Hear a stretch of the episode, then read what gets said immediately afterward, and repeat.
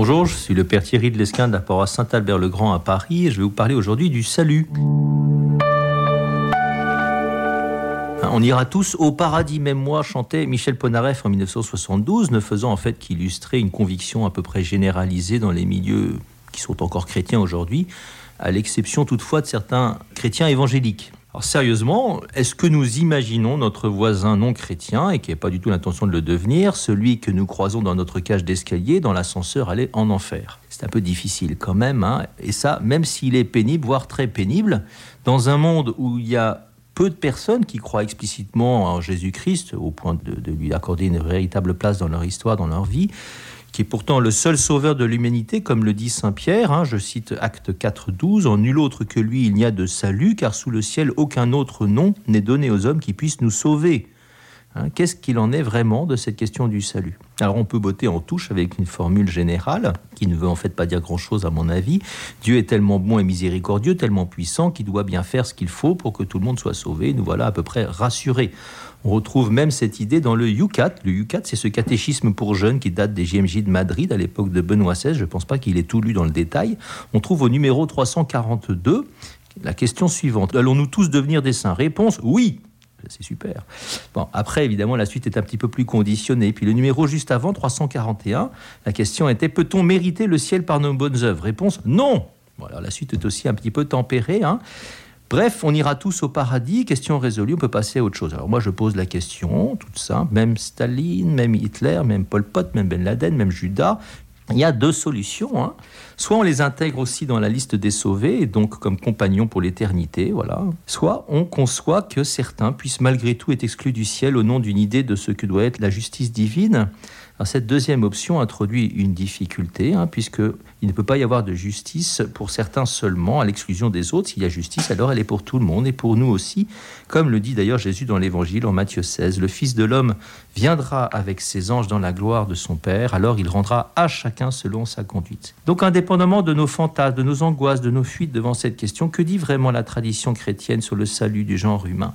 Force est de constater que toutes les paroles de l'Écriture, et en particulier de l'Évangile, ne sont pas très confortables. En réalité, ce n'est que très récemment que nous sommes parvenus à une pensée aussi généralisée du salut pour tous parmi les chrétiens aujourd'hui, il n'y a pas trop de monde pour nier l'existence de l'enfer parce que c'est euh, pas compliqué de montrer que c'est une condition de notre liberté. Pour pouvoir dire oui à Dieu, il faut aussi pouvoir dire non.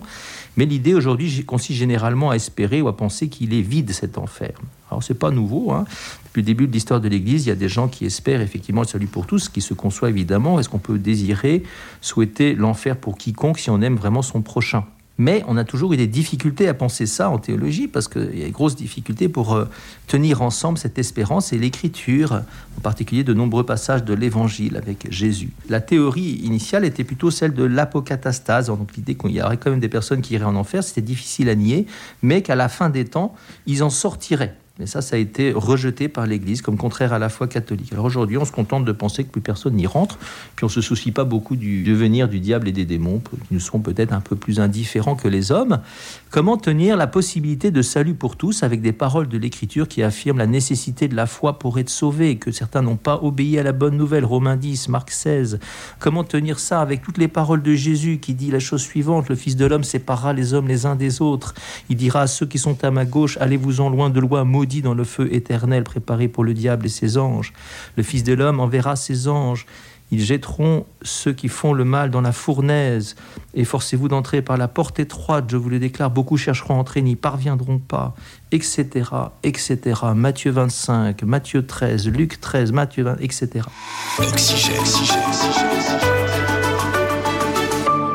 Il faut avoir l'honnêteté de dire qu'un salut facile et sans exigence est privé de fondement biblique à moins de supprimer une bonne partie de l'écriture, il n'est pas possible de nier que Jésus a toujours parlé d'un jugement à deux issues, comme l'a très bien montré le prêtre français Christophe Crugène qui a fait sa thèse sur la question publiée sous le titre Peut-on espérer un salut universel? Et puis on ne trouve pas dans la Bible d'éléments équivalents, voyez, dans l'autre sens, qui permettraient de tempérer cette affirmation dans une autre direction, annonçant le salut pour tous.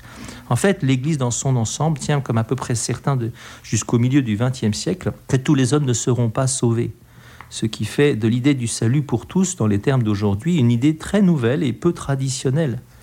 On pense souvent aujourd'hui qu'après notre mort, nous serons placés devant une sorte d'évidence de Dieu et que ce sera le moment du choix éternel pour tous. S'il en est ainsi, alors pensons-nous qui pourrait refuser le ciel Alors je, je, regrette de vous annoncer que cette idée n'est pas conforme à l'enseignement traditionnel de l'Église. Pour aller regarder le catéchisme numéro 393, il n'y a pas de repentir possible après la mort.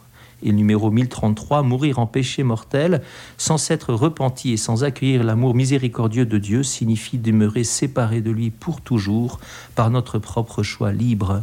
Comment penser une vie au-delà de celle-ci, au-delà de la mort, qui soit sans continuité. Il y a une discontinuité fondamentale, bien sûr, c'est la mort. Mais si cette vie au-delà de la mort n'est pas la mienne, en quoi peut-elle seulement m'intéresser? Mon existence actuelle détermine donc nécessairement ce qu'elle sera après ma mort. Pourtant, combien de fantasmes inconscients ou assumés d'une transformation instantanée que devrait opérer la mort pour nous faire passer de l'état de pécheur à celui de saint sans que notre liberté soit vraiment convoquée? Même la case purgatoire est aujourd'hui largement évacuée des consciences chrétiennes. Alors si tout est acquis, qu'en est-il de notre liberté? À quoi sert l'Église? À quoi servent les prêtres? Que signifient toutes ces exhortations à la conversion de l'Écriture, de la tradition chrétienne? Cela sert-il seulement à quelque chose de prier Dieu, de lui laisser la place dans sa vie, d'être baptisé, de vivre des sacrements, d'aller à la messe, de se confesser? Ne serait-ce plus qu'un enjeu pour ce temps seulement et pas l'au-delà? Aujourd'hui, on entend dire sans arrêt que dans l'Église qu'on ne mérite pas le ciel. Je l'entends en tout cas moi très souvent. Et pourtant, cette notion de mérite est traditionnelle dans l'Église. À la suite de Jésus qui parle souvent de récompense dans les cieux, saint Thomas d'Aquin puis le Concile de Trente ont adopté cette notion de mérite en précisant que l'homme peut et doit bien mériter en quelque sorte le royaume. Non pas absolument, bien sûr, mais parce que la créature raisonnable, je cite saint Thomas, se meut elle-même par son libre arbitre, ce qui rend ses actes méritoires. Il dépend donc bien pour une part de nous-mêmes que nous soyons sauvés. C'est pour cette raison que nous pouvons être jugés et que nous sommes effectivement placés devant deux possibilités distinctes, le salut auprès de Dieu ou bien la condamnation.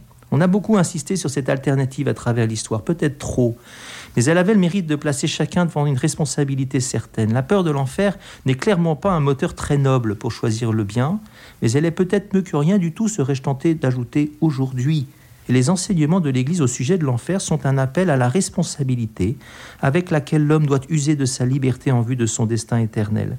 Et c'est probablement cette tentation récurrente qui explique que des rappels douloureux nous sont régulièrement adressés à travers l'histoire, comme par les trois voyants de Fatima, qui rapportent la vision de l'enfer que la Vierge Marie leur avait accordée en juillet 1917. On pourrait citer beaucoup d'autres exemples. La connaissance de la possibilité réelle de l'enfer est manifestement voulue par le Seigneur à des fins de responsabilité, ainsi que toute la tradition de l'Église le confirme. Nous ne pouvons par conséquent pas nous contenter de l'évacuer d'un simple revers de main, comme on le fait facilement aujourd'hui, ne serait-ce que pour nous faire prendre conscience de l'urgence de témoigner du Christ autour de nous, de prier, de faire pénitence pour ce monde pécheur en prenant au sérieux la mise en garde de Jésus. Si vous ne croyez pas que moi je suis, vous mourrez dans vos péchés. La paix véritable n'est pas dans une fuite artificielle de la question du jugement, mais dans son dépassement par la grâce du Seigneur qui est venu chercher et sauver ce qui était perdu. Ne pas s'appuyer sur soi-même, mais sur Dieu seul, en l'aimant, en faisant sa volonté, c'est ça la clé du salut éternel, de la vraie paix, de la vraie joie. Il ne faudrait pas qu'une insouciance légère, un salut à bon marché contraire à la tradition chrétienne nous empêche de nous convertir, car s'il y a une chose importante à vivre ici-bas, ben bien c'est ça. À quoi sert cette vie, sinon à se préparer à la vie éternelle?